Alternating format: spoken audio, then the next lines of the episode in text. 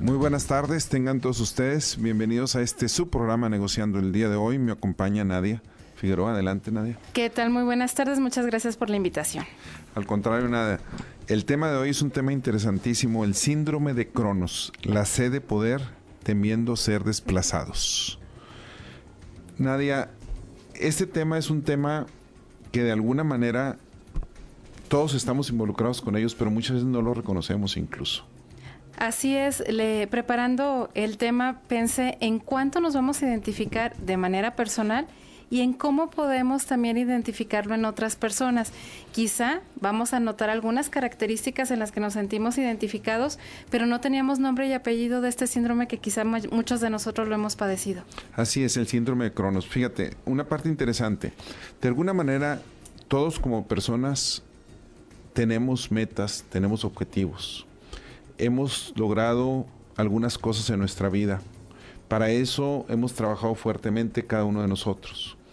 Y hay un miedo por ahí escondido, que es el miedo a ser desplazados, no solamente en la parte de los negocios, sino incluso en muchos otros aspectos, en los aspectos personales, en el aspecto de alguna situación específica que para nosotros es importante, miedo a que alguien más ocupe nuestro lugar, a que alguien más realmente nos desplace, como lo dice el título, y se olviden de nosotros de alguna manera y que no lo identificamos. Quizá tenemos este temor y es un temor que no logramos alcanzar o no sabemos qué es lo que tenemos. Porque efectivamente, hasta cuando hay hermanos, ¿verdad? El cariño de los padres, pues también tienes miedo a no ser el favorito. Así es, definitivamente. Y si me están escuchando mis hermanos, pues ni modo, yo soy el favorito de mi mamá. Ah. no, más que todo, es una realidad. Un gran saludo a todos mis hermanos, a mi madre, que ahorita acabo de estar ahí en Chihuahua, impartió una conferencia este fin de semana. Este, y un saludo a todos, la gente de Delicias, la gente de Chihuahua. Mira, eh, al estar trabajando en el material y estar preparando, me vino un, una anécdota muy fuerte en mi, en mi vida. Yo vengo de una familia de siete hermanos. Y por el lado paterno fuimos los únicos nietos de mis abuelos. Mi padre fue hijo único. Y recuerdo mucho en una ocasión donde un muy amigo de mi padre, eh, aquí sí no digo nombre, eh, la mujer lo abandonó. Y en ese entonces no era algo común. La mujer lo abandona y lo deja con varios hijos uno de ellos prácticamente recién nacido. Y mientras estabilizaba él qué hacer, uno de sus hijos, tendría a lo mejor una edad de 5 o 6 años, eh, lo envía con mi abuela, mi abuela paterna. Y nosotros vivíamos prácticamente la casa, teníamos un negocio que todavía existe, Mercería el Gallo. Atrás del negocio vivíamos nosotros y si pasabas las bodegas, llegabas a la casa de mi abuela nosotros todos los días estábamos con mi abuela, con mis abuelos. Y nos empezó a dar eh, envidia, no envidia, nos empezamos a sentir desplazados. Increíble, los únicos nietos y de repente alguien viviendo con ella externo, extraño, eh, hubo, o sea, nos sentíamos, y no sé, a lo mejor yo tendría la misma edad, o a lo mejor siete años, no sé, un poco mayor, pero sí fue algo bien característico que ahorita recordando eso, es el síndrome de Cronos. Así es, y es algo muy personal, porque realmente aquí ni siquiera estamos hablando que efectivamente ocurrió ese desplazamiento, sino que uno es el que siente el desplazamiento y entonces el temor es desde adentro, que es parte de lo que vamos a estar tratando el día de hoy. Félix Socorro nos habla del síndrome de Cronos, que realmente lo ve como una enfermedad en tiempos, en tiempos modernos. Eh, mencionaba yo hace un momento que se usa para ser desplazados en muchísimas áreas, en las áreas de nuestra vida.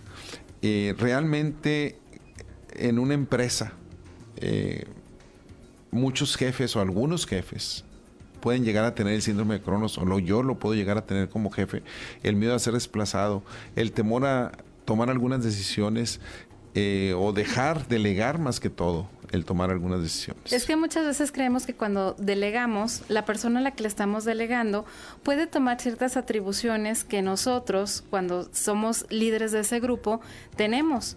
Y realmente, o lo dicen muchos escritores, delegar es parte del liderazgo. Y eso te hace de lado ser jefe. Pero cuando tenemos este síndrome de Cronos, como tenemos este temor a que si yo delego, esa persona a la que le delego puede saber más que yo y entonces me puede desplazar, ahí es cuando empieza el conflicto. Porque entonces volvemos a que el estrés y toda la ansiedad se ocasiona para mí. La otra persona puede estar haciendo su trabajo y a lo mejor no tiene ningún interés. Pero lo relacionaría también mucho con el fútbol. Cuando en el fútbol, dentro del equipo, hay alguno otro eh, persona del cuerpo técnico que quiere el lugar del directivo, ¿qué pasa? Pues empieza este síndrome de Cronos de no haber este me está sembrando grilla dentro del vestidor porque quiere mi lugar, cuando a lo mejor ni siquiera es así. Es simplemente que tratan de apoyarlo y él lo toma como que lo quieren desplazar. Aunque algunas veces sí puede ser. Bueno, sí, algunas, veces sí. puede ser. Fíjate, yo quiero aquí mencionar a dos personas en lo, eh, a través de mi vida. Uno de ellos, eh, Antonio Dieck, eh, acaba de terminar como rector de la Universidad de Monterrey. Eh, una de sus principales características de liderazgo para mí fue el saber delegar. El, es tu responsabilidad, tú me respondes. Eh, y esa es una parte, dejar tomar decisiones. Y el otro, Jaime Alonso Gómez, que ahorita es decano de la, de la Universidad de San Diego, de la Escuela de Negocios, donde Jaime Alonso tenía una premisa y decía, yo trato de contratar gente tan buena o mejor que yo. Y esa es una de las... Y, esa parte es bien importante. Cuando yo busco tener gente abajo de mí que sea tan buena o mejor que yo, lo que busco es yo crecer como persona y que ellos crezcan. Y es una de las cosas. Porque eh, caemos en en lo opuesto, donde hay personas que tienen este temor y lo único que hago es contratar gente chiquita para que no me haga sombra. Exactamente. O sea, es esta parte de esta persona brillante o que puede tener mejores habilidades que yo en alguna otra área, no puede estar conmigo. ¿Por qué? Porque puede sobresalir. Y entonces yo no quiero que sobresalga. Estamos hablando exclusivamente de las personas que presentan las características de estos síndrome. No digan, ah, yo ya me identifiqué y entonces estoy mal. No, es una parte quizá también, y lo habla eh, este autor Félix Socorro, de esa envidia ¿no?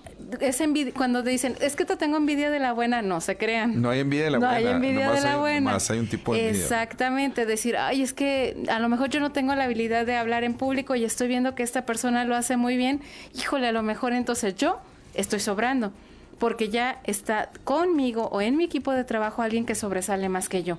Entonces, no se crean, esto de sentir envidia, creo que sí es natural. Es natural y ahora, y no es malo, y no es malo, en el sentido yo puedo sentir envidia de alguien y es normal. Lo que debo hacer es reflexionar. ¿Por qué siento envidia? ¿Qué puedo hacer para que esto desaparezca? ¿Qué puedo hacer para crecer como persona? Es de humanos tener envidia. Todos lo hemos sentido. El que ahorita nos escuche y diga que no, eso sí es mentira. Es normal. Lo que no es normal es actuar y hacer cosas negativas debido a la envidia. La envidia me... En el momento que yo siento envidia de alguien o de alguna cosa, ¿por qué lo estoy sintiendo? Cómo puedo crecer, cómo me puede ayudar como persona. Eso es lo que debo reflexionar. Como un impulso, tomar esta parte de la envidia o estos celos que de repente se sienten por lo bien que a otro le va, como un impulso. Es decir, yo quiero en algún momento llegar a verme como esta persona que ahora me está ocasionando este sentimiento y entonces ahí lo puedo eh, contraponer esa envidia a algo positivo, a ir evolucionando también en la medida en que los demás van teniendo logros que yo en ese momento no tengo. Ahora, Nadia, es bien interesante de dónde viene la historia. ¿Verdad? Viene, eh, ¿de dónde viene el síndrome de Cronos de la mitología griega? Uno de los primeros dioses, Urano, que era lo que se conoce como el creador del universo, según la mitología griega, eh, tiene un hijo llamado Cronos. Y Cronos derrota muy joven a su padre. Derrota a su padre, ocupa su lugar, ahora es el amo y señor. Y es donde viene para él ahora el miedo de que los hijos lo vayan a derrotar. Es como esos sabios consejos de la abuelita, ¿no? Que dice, juzgas como eres. Y efectivamente aquí ocurrió eso. Como Cronos había derrocado a su padre, pues dijo, cualquiera que venga después de mí va a ser lo mismo que yo. Y precisamente él lo que hacía, siguiendo con esta historia, es tenía miedo de que sus propios hijos acabaran con él. ¿Y qué creen que hacían? Se los comía. Se los devoraba. Esa historia, los devoraba. Así es, hasta que nace Zeus. Así es. Y en este caso Zeus, con la ayuda de los dioses, lo consiguen salvarse. Y al salvarse Zeus, después llega en un futuro derrota a su padre. Pero es un, es un, una historia muy interesante porque pues de alguna manera refleja ese miedo que tengo de, incluso en este caso, de algo que hice, tengo miedo a que me lo hagan. Así es, volvemos a lo mismo, ¿no? Esta parte en la que las acciones que uno hace pretende que el otro va a hacerlas de la misma manera. Por eso, cuando actuamos no de tan buena fe, podemos incurrir en decir, ay, si yo hice esto para llegar a este puesto, ¿quién dice que el otro que si lo, lo trasladamos a, la vida de Jesucristo, Herodes, la misma, el miedo a ser desplazado, el miedo a ser porque viene un rey que no, yo soy el rey y manda a matar a los niños, ¿verdad? Es algo se refleja en esa parte. Así es, la historia nos marca este síndrome de Cronos. Sí, y es algo interesante. La primera vez que yo me topo con el síndrome de Cronos, me llama mucho la atención porque es algo que existe, pero no conocemos el nombre, no sabemos que alguien ya le había dado un nombre a ese miedo que sentimos en muchas facetas o que puedo llegar a sentir en muchas facetas. Lógicamente en una organización, en un negocio, pero también en la vida personal. El miedo a ser desplazado, como tú decías, este, como el hijo favorito, como que se, no sea lo más importante, o entre los amigos, a lo mejor yo soy el líder y de repente tengo miedo a que yo no sea el líder del grupo de amigos, que no sea el popular de los, los famosos adolescentes. Y donde caemos en este terreno hablando de la adolescencia o quizá los jóvenes preadolescentes, esta cuestión de sentirse aceptado por su grupo social. Y entonces también yo quiero ser el favorito, quiero que todos se vistan como yo, se peinen como yo, vean los mismos programas que yo y no quiero que nadie sea mejor que yo. Muy bien, vamos a una pausa y regresamos.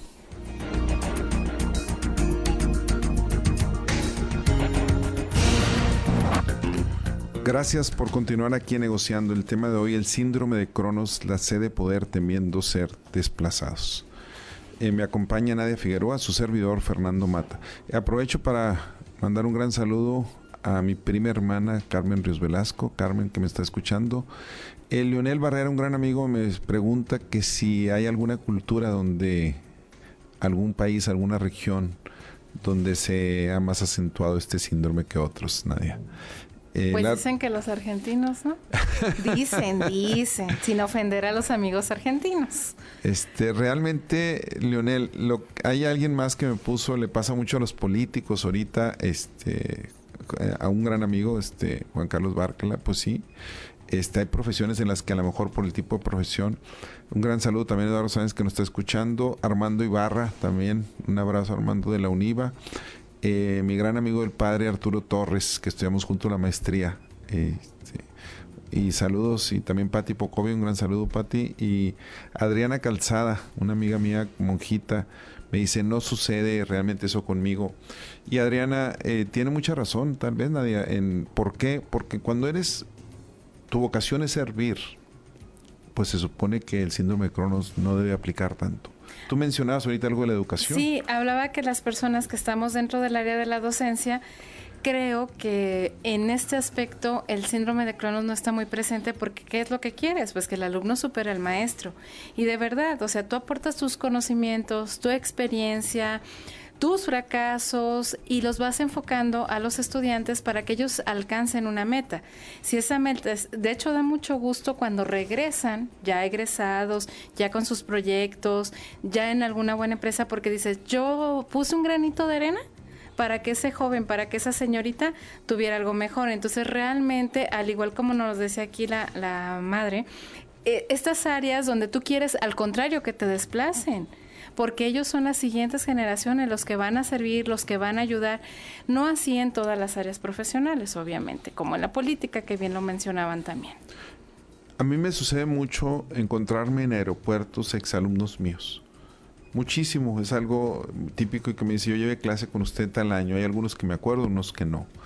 E incluso ir en un avión y sentado al lado mío y me dice, usted no me recuerda, este, pero yo llevé clase con usted hace tantos años. Y me da mucho gusto cuando me... ¿Y qué andas haciendo ahorita? ¿Dónde trabajas? No, pues estoy en una empresa transnacional, estoy trabajando en Hong Kong, este, ahorita voy hacia tal lado, etcétera. Y cuando ves el éxito de esas personas, como tú dices, es trascender a través de eso. Eh, cuando yo soy el tutor o el mentor de alguno de mis alumnos, lo único que hago es decirles que no hay límites, que el mundo está a sus pies y realmente hacen el esfuerzo y trabajan fuertemente. Y que lo más importante es que ellos en un futuro realmente sirvan y entreguen den lo mismo que han recibido. Sí, el regresar un poquito de lo que todos estos jóvenes que en este momento nos escuchan y apenas se están preparando o aquellos que ya egresaron pero hay que regresar. Y en ese regresar está la parte de responsabilidad social que nos corresponde a cada uno de nosotros.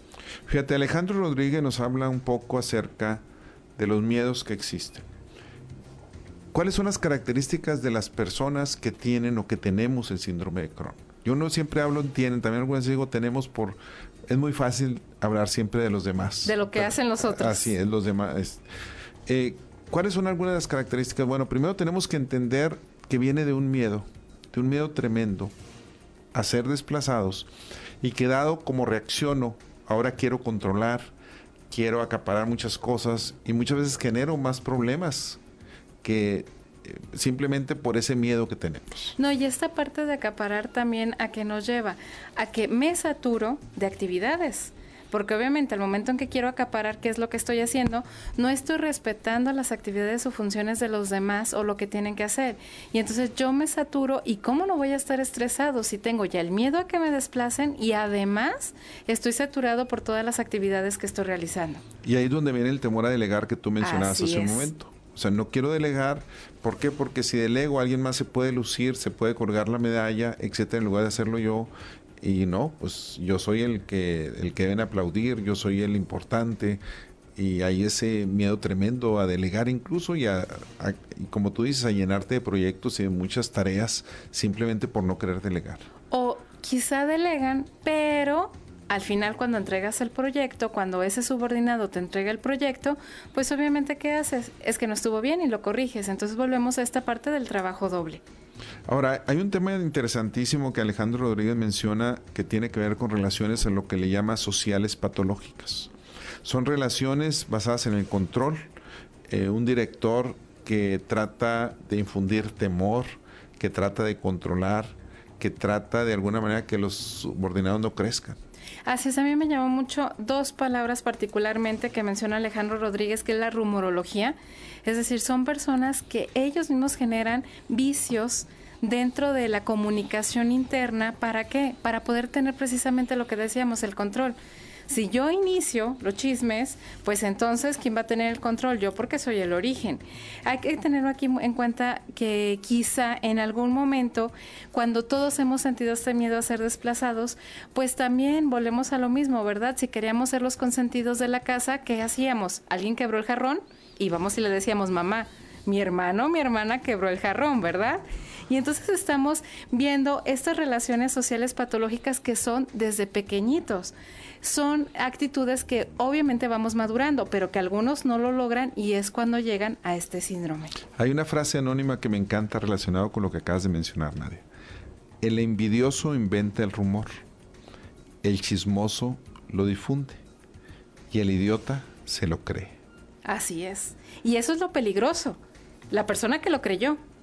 Porque, insisto, el envidioso y el chismoso, como sea, tenían el poder de la información pero el que se la creyó está metido en un problema más grande. ¿Por qué? Porque todo es mentira. Como no sé si te sepas la historia de, una persona que inventa un rumor sobre alguien, eh, donde lo calumnia, donde habla muy mal de él, y ya todo el mundo se lo cree, y todo el mundo está hablando de eso, y entonces se arrepiente, y no haya qué hacer. Dice, ahora, ¿cómo arreglo, cómo arreglo ese, lo que yo hice? Y va con el sabio del pueblo. Dice, mire, cree un rumor que no es cierto y todo el mundo se lo cree y por lo tanto está afectando a esta persona y simplemente fue por envidia mía. Dice, ¿qué, me, qué puedo hacer? Dice, muy fácil, te voy a pedir que hagas lo siguiente. Vas a agarrar una almohada llena de plumas y la vas a esparcir por la montaña. Haz eso, por favor. Y va y las esparce por la montaña. Y regresa. ¿Y ahora qué hago? Dice, ahora va y recoge todas las plumas. Y le dice, pero es imposible, por eso lo que tú me estás pidiendo es imposible. O sea, es imposible recoger todas las calumnias y todos los rumores que inventaste. Eso es lo que acabas de hacer. Así es, y ahora, por ejemplo, con las nuevas tecnologías, que es tan fácil señalar a alguien y que es tan fácil a través de una red social eh, sembrar rumores, pues obviamente debemos de ser mucho más cuidadosos con esta mala práctica, porque así lo es, una mala práctica de empezar a generar rumores. De hecho, en la competencia desleal, hablando de empresas, también se utilizaba mucho el sembrar duda respecto al producto o servicio de otra empresa y entonces pues dabas mala publicidad y eso te beneficiaba en teoría a ti como marca en comparación a tu competencia. Sin embargo, ahora no es tan fácil, ahora hay videos Ahora se viralizan esos videos y entonces generas precisamente todo esto de las plumas. Eso es lo que se volvieron las redes sociales. Ahora, otra de las características del síndrome de Cronos de las personas que tienen es el egocentrismo que ya mencionábamos hace un momento, que de alguna manera acostumbrados a ser el centro de, la, atención, a ser la persona que, que lleva el liderazgo, que dirige y que todo el mundo se concentre en lo que ellos dicen o que su opinión es lo importante y que las demás no importan. Es decir, no, no permite una persona con, con características de este síndrome que otro le diga, oye, ¿sabes qué? Estás mal. O sea, esa crítica tampoco la acepta. ¿Por qué? Porque obviamente si me estás criticando, me estás exhibiendo. Y si me exhibes, entonces es probable que me puedas desplazar. La verdad no peca, pero incomoda. Así es. Y, todos nos equivocamos. yo creo que es algo que tenemos que aprender y que madurar. O sea, todos nos equivocamos, todos. Aquí el problema es el aceptar la crítica como constructiva. Sí, que no es fácil. Nada fácil. Es un tema difícil. También otra de las características es el tratar de controlar todo. Incluso ir más allá.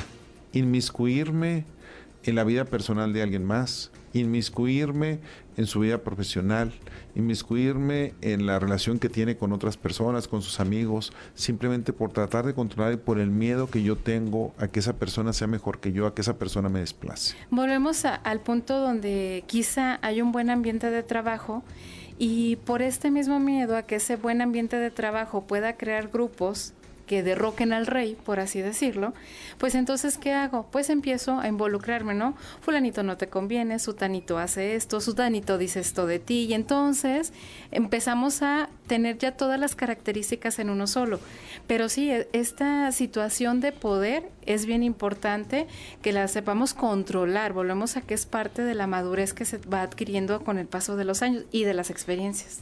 Por una parte bien interesante, este, ya estamos por irnos otra vez a otro corte, se nos está yendo muy rápido, Nadia, es que de alguna manera una persona con el síndrome de Cronos eh, trata de aplastar a alguien y hacerlo víctima, que de alguna manera humillarlo, tratarlo para que no pueda crecer, para que desaparezca ese miedo que yo tengo, esa inseguridad, porque es una inseguridad propia y no tiene que ver con otra persona, pero al tener esa inseguridad yo trato de alguna manera de sentirme mejor desplazándolo, humillándolo, aplastando a esa persona.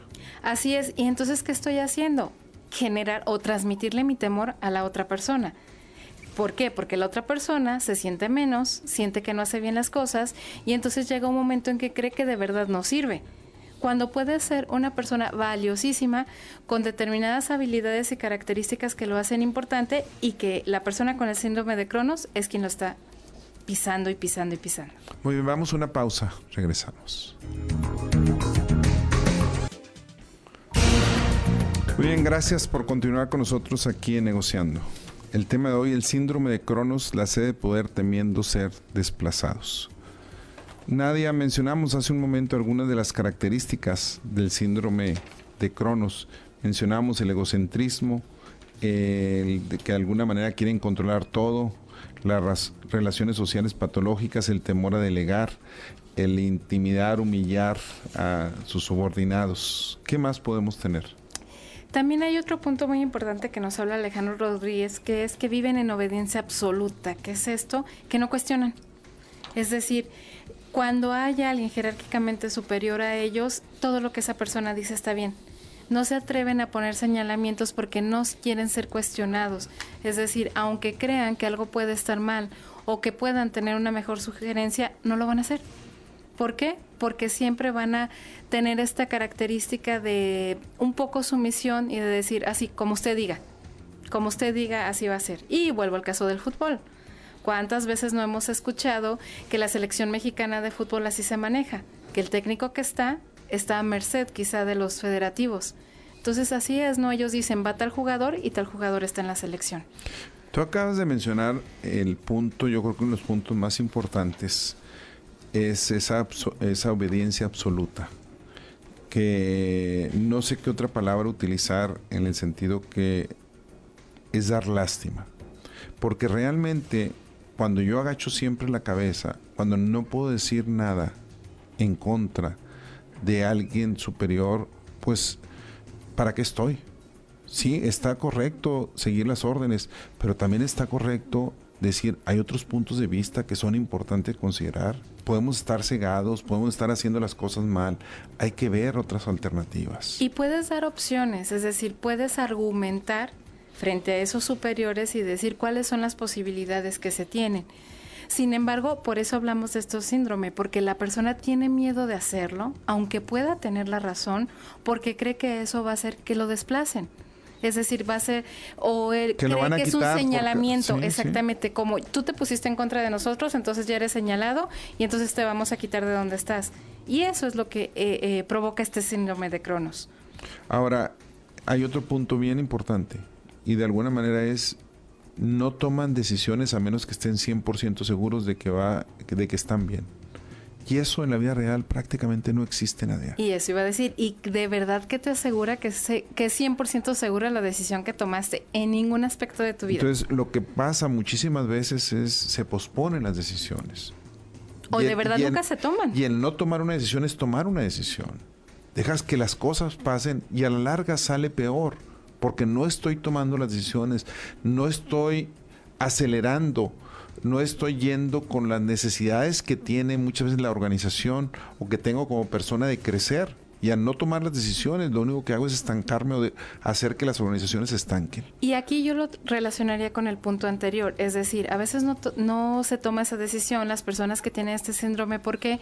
Porque están buscando a veces la opinión del de arriba, del de arriba, del de arriba, y entonces, al momento en que ya quieres de verdad resolver, ya tienes una bronca que se pudo haber resuelto con una sola decisión de inmediato.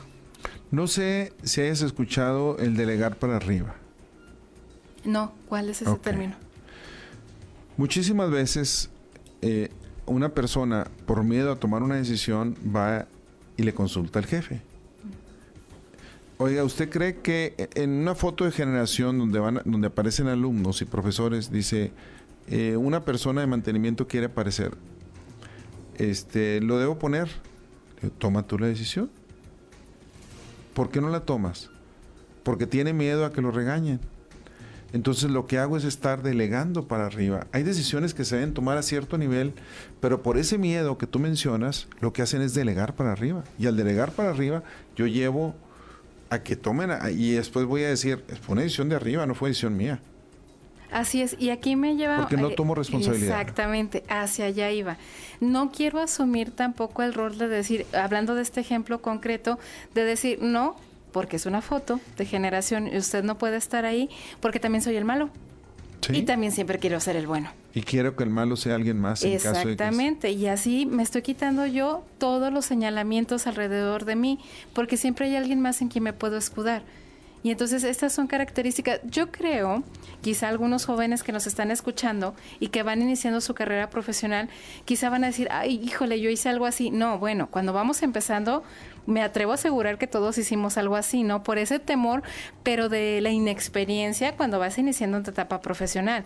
Pero llega un momento en que tú sabes a qué nivel tú debes de tomar las decisiones. Mira, te voy a dar un ejemplo. Es un ejemplo real, no voy a decir los nombres.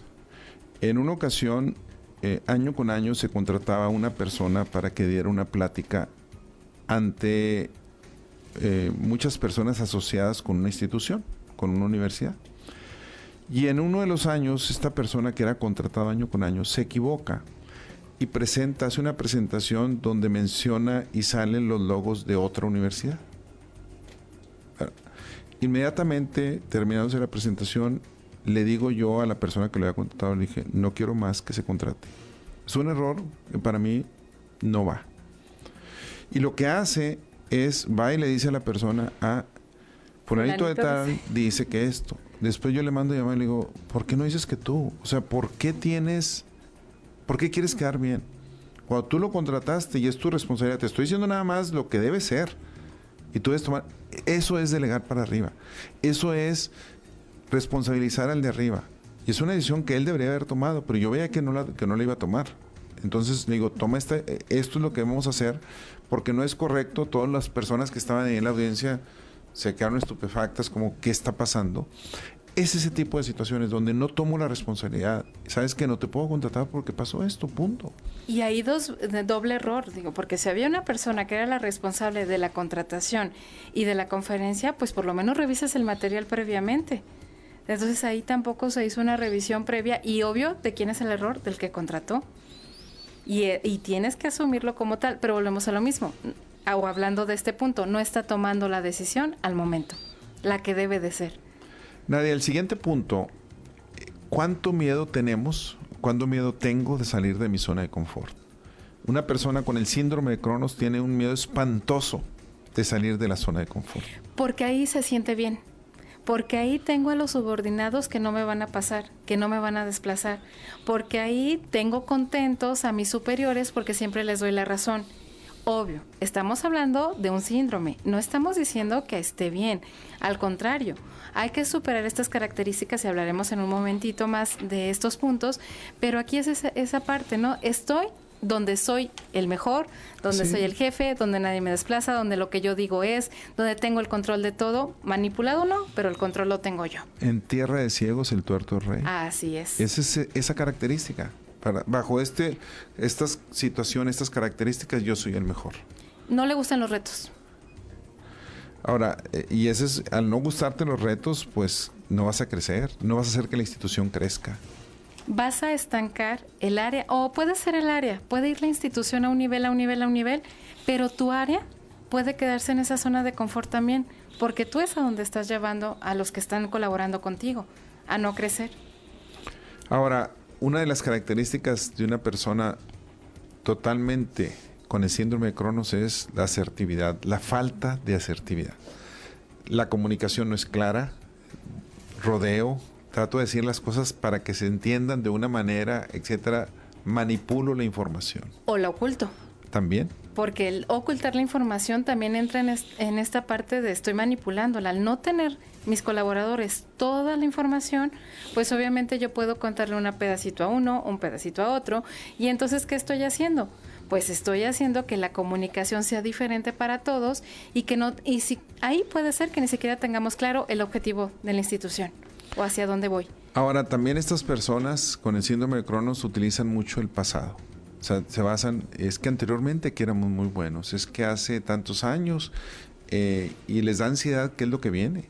O sea, hay una por la incertidumbre les genera ansiedad, porque no quieren cambiar, porque no quieren salir de esa zona de confort que hablábamos. Es vivir del pasado de esas glorias de antaño, en lugar de ponerse esos retos y de ver hacia adelante, ok, en el pasado fue esto y ahora vamos hacia tal lugar. Muy bien, hay otra parte, ellos de alguna manera tratan de que las personas que los rodean se sientan inseguros. O sea, trato de lograr inseguridad en los demás para que yo sea el que me sienta seguro. Y al que vas y le consultas, como tienes esta inseguridad que haces, ah, en, algún caso, ¿no? Tengo este proyecto en específico a mi cargo, pues si está bien, así me lo aprueba, me le da el visto bueno. ¿Por qué? Porque realmente no está dejando que esas personas crezcan, porque les delega pero a medias, y entonces al delegar a medias no permite que la otra persona se sienta segura de lo que está haciendo porque todo tiene que ser supervisado y todo tiene que tener el visto bueno de este personaje que tiene el síndrome de Cronos. Ahora, también, ya antes de irnos a la pausa, tratan de mostrar logros en muchos aspectos para que las personas sientan, ah, él sí es una persona valiosa, si es una persona que merece estar en el puesto que está. Entonces trato de mostrar los logros que yo tengo. Sin ganarte respeto. Así es. Porque cuando te ganas el respeto, no necesitas mostrar logros. No, y ni una autoridad moral. Tienes una autoridad por poder, pero no una autoridad moral, de inspiración, de motivación. De decir, mira, así como él o ella están, así es como yo quiero verme. Muy bien, vamos a una pausa y regresamos.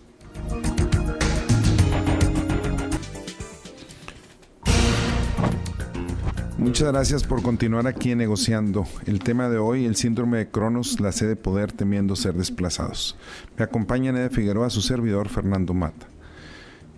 Y ahorita platicando en, el, en la pausa con Nadia, tenemos muchas preguntas que nos están haciendo eh, Mayra González, un gran saludo. Dice, ¿cómo lidiar con una persona con el síndrome de Cronos?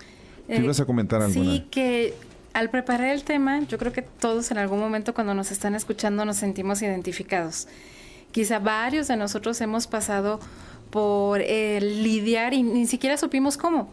Mi sugerencia, yo creo que lo que tendríamos que hacer es no dejar que nos caer en el juego. Y ahorita hablamos de varias características. Dentro de esas características está la forma en cómo hacen sentir a los colaboradores. Entonces, aquí la forma en cómo podemos lidiar es nosotros no caer en el juego. Es decir, yo sé lo que valgo, yo sé lo que tengo, yo sé en lo que soy bueno. Y entonces, luchar contra esa persona, pero en el buen sentido de la palabra, con tratar de hacerle ver que lo que uno está haciendo es para mejorar todos, no porque yo esté presentando este proyecto mejor de lo que me pidieron para que esa persona se vaya y yo quedarme en su lugar. Definitivamente no debe ser así, sino el impulsar y en no yo no caer en esta zona de confort de la que hablábamos hace algunos minutos, sino de impulsar la institución, de impulsar la empresa en la que estoy, de impulsar el trabajo en el que estoy. ¿Para qué? Para que se vean resultados en conjunto y no caer en el egocentrismo yo de, ay, no, pues como él no quiere, entonces yo voy a presentar todo. No, dejar el yo, yo, yo, yo de lado para poder colaborar o hacer un trabajo en equipo verdadero. Fíjate, em, me parece muy bien lo que mencionas, Nadia. Yo agregaría es no teniendo uno el síndrome de Cronos primero. O sea, yo necesito trabajar fuertemente en quitarme el síndrome de Cronos.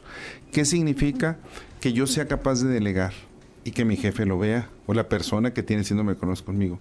Que yo sea capaz de motivar, que yo le dé lugar a mis subordinados, a mi jefe, cuando hay medallas que colgarse y cuando hay, es, esa parte, darle la... Yo creo que la frase de Gandhi aquí aplica mucho. Sé el cambio que tú mismo quieres ver en el mundo, pero sélo tú mismo. Tú tienes que cambiar. Entonces, no tener eso, tratar de analizar el síndrome de Cronos, qué me afecta en mi persona y no teniéndolo, yo creo que de esa manera vas a hacer que las cosas vayan mejorando. Y además, que vas a generar ese cambio alrededor, porque volvemos a lo mismo, que tal como lo mencionábamos dentro de las características, se vuelve de repente el clima organizacional muy pesado. Pero pues vamos a darles unos tips de cómo combatir este síndrome. ¿Qué te parece? Sí, Carlos Nava nos dice, quítate el miedo a perder la vida, supera el síndrome de Cronos. Entonces, ¿cómo combatirlo? Lo primero que nos menciona Carlos Nava es evita la profecía autocumplida, que es lo que tú quieres evitar, muchas veces sucede. Así es, uno solo. Al momento en que tú entras o te envuelves en este síndrome, ¿qué estás haciendo? Pues que todos los ojos estén en ti por todo lo que no estás logrando o por todo lo que estás dejando de hacer. Entonces, tal como lo mencionábamos hace algunos minutos, lo mejor es salir. Y lo que, y lo que le pasó a Cronos. Así es. Cronos, dado que hizo, realizó algo, tenía miedo que le pasara. Y él mismo, a final de cuentas, generó eso porque al momento de no dejar a sus hijos crecer, al contrario, de devorarlos, pues lo que hace es generar que alguien proteja a alguno de sus hijos que después le va a afectar. Que a lo mejor no hubiera pasado nada, pero simplemente él mismo, eh, como que dijo, predijo lo que iba a suceder. Y es que el miedo porque atrae el miedo. Así Exactamente. es, es una realidad. Es lo que pasa. Sí, otra manera de combatir el síndrome, de alguna manera necesitamos trabajar en nosotros mismos, en mi persona, en mi interior, en mi autoestima. Vuelvo a la parte en, debemos buscar en lo que somos muy buenos, reconocer en lo que nos falta por aprender o en lo que nos falta por esas habilidades por generar y trabajar en ellas. Porque, porque es una realidad, cada uno de nosotros es bueno para algo, eso es un hecho. Entonces debemos encontrar esas fortalezas que nos hacen diferentes a los demás, reconocerlas muy bien y sobre todo empezar a trabajar en las que no. Y eso te va a ayudar a trabajar en la autoestima. Cuando en un comité dos personas opinan lo mismo siempre, una de las dos sale sobrando. Así es. Y esa es otra de las características que para mí es importante. Porque si realmente yo tengo una persona que trabaja conmigo que siempre opina igual que yo y que dice lo mismo, algo no está bien. alguien que siempre dice sí señor al final, obviamente no cuadra. Volvemos a las relaciones hasta de amistad. Tu mejor amigo no siempre es el que tiene las mismas características que tú, al contrario es el que te baja de tu realidad, el que te regaña, el que te dice, oye, ahora no, y es un complemento.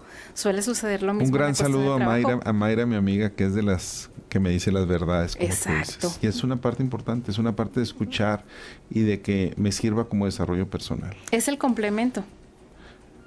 ¿Cómo combatir el síndrome de Cronos? siendo lo mejor que pueda ser. Contrario a lo que hablábamos de las características, ¿verdad? De esa persona que se estanca, no, busca la excelencia, busca lo mejor, o sea, todo cae por su propio peso. Exactamente. Lo más alto a lo que puedas aspirar, hasta allá llega. Si eres bueno, las cosas van a caer por sí solas. Así es. Te van a llegar. O sea, e, esa es una de las partes. No vas a ser desplazado porque eres bueno. Y trabajando porque tampoco vayamos Ah, a sí. caer en el error de como soy bueno y estas son mis habilidades y estas son mis fortalezas, pues me va a caer del cielo. No, tampoco. Hay, nunca hay que dejar de trabajar, por eso hay que buscar la excelencia. Hay una frase que a mí me encanta que está afuera del estadio de Wimbledon de tenis, donde dice, tanto el triunfo como el fracaso son un impostor. Esa no es la vida, esa no es la realidad. Para combatir el síndrome de Cronos, una de las características es hay que aceptar el fracaso. A veces se van a tener victorias, pero a veces se van a tener fracasos. A veces no voy a tener la razón y necesito aceptarla. Y eso no siempre es fácil. Lo que hablábamos de aceptar en lo que no somos tan buenos y sobre todo cuando lo escuchas en la voz de otro. Quizá yo puedo o estoy consciente de aquellas mm, oportunidades que tengo dentro de mi persona o, profesionalmente, pero cuando te lo dice otro es muy difícil. Y entonces es ahí donde tienes que aceptar o esta tolerancia a la frustración que nos cuesta tanto trabajo, pero ahí está, no, no todas las victorias van a ser mías. Obviamente en algún momento va a ser otro el que va a ganar y de esos eh, fracasos es de los que se tiene que aprender más. ¿Cómo buscar la paz interior? ¿Cómo buscar la felicidad? Nuestra felicidad. Primero sabiendo qué es lo que me hace feliz. Eso es un punto importantísimo. Y eso es lo más importante para quitarnos el síndrome de Cronos también. Así es, si yo soy feliz y estoy bien conmigo mismo, voy a querer que los demás estén igual. Pero si dentro de mí no ha- hay algo que no está tan bien, ¿qué voy a buscar? Pues voy a buscar que los demás estén igual que yo. Y entonces ahí es donde empiezo con este síndrome. Ahora, de alguna manera, Nadia, hace algún tiempo yo tuve un programa de radio que se llamó Aprendiendo a decir que no. Es una de las cosas más complejas que existen. ¿Cómo quitarme el síndrome de Cronos? También aprendiendo a decir que no. Hay que saber cuándo sí cuándo no. Y esa es una de las cosas que no es fácil. Y es una habilidad social. De hecho, así como lo mencionas, no solamente un programa, sino que hay cursos que te enseñan a decir no. Porque volvemos a lo mismo. A lo mejor traemos desde pequeñitos esta tendencia, oye, ¿me puedes ayudar con? Y tienes un sinfín de obligaciones que hacer, pero como no sabes decir que no, ah, sí, también te ayudo. ¿Cuánto tiempo nos queda por ahí? ¿Dos minutitos? Muy bien, Nadia, dos minutos para terminar. ¿Qué nos puedes decir? Dos puntos importantísimos. Uno, que no caigamos en el síndrome de Cronos.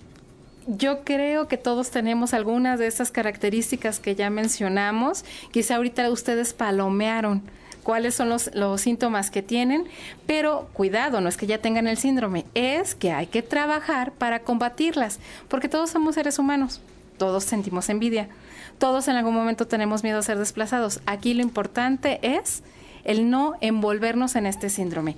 Y antes de despedirnos, saludos a Svetlana Figueroa que nos está escuchando en casa. Muchos saludos. Excelente. Mira, hay una frase bien fuerte. Vivimos en una sociedad en la que todo el mundo te desea que te vaya bien hasta que empieza a suceder. Así es, la envidia. La envidia de la buena. Fíjate, para terminar, a mí me gustaría mencionar algo. Necesitamos entender que podemos perder el dinero, la fama, el poder. Y yo debo seguir siendo yo mismo. Que no me debo perder a mí mismo, independientemente. Lo demás es pasajero, lo demás se va. Pero mi paz interior, la felicidad que tú mencionabas hace un momento, es la que debo guardar y eso es por lo que debo luchar para tener una paz interior que me haga crecer como persona. Y si eso es cierto, hago que los demás que me rodean van a estar bien. Entonces, a buscar que nos hace felices. Así es. Muy bien, pues gracias por estar con nosotros aquí en Negociando. Los invitamos a continuar con nuestra programación. Tengan ustedes muy buenas tardes. Gracias, Nadia. Gracias.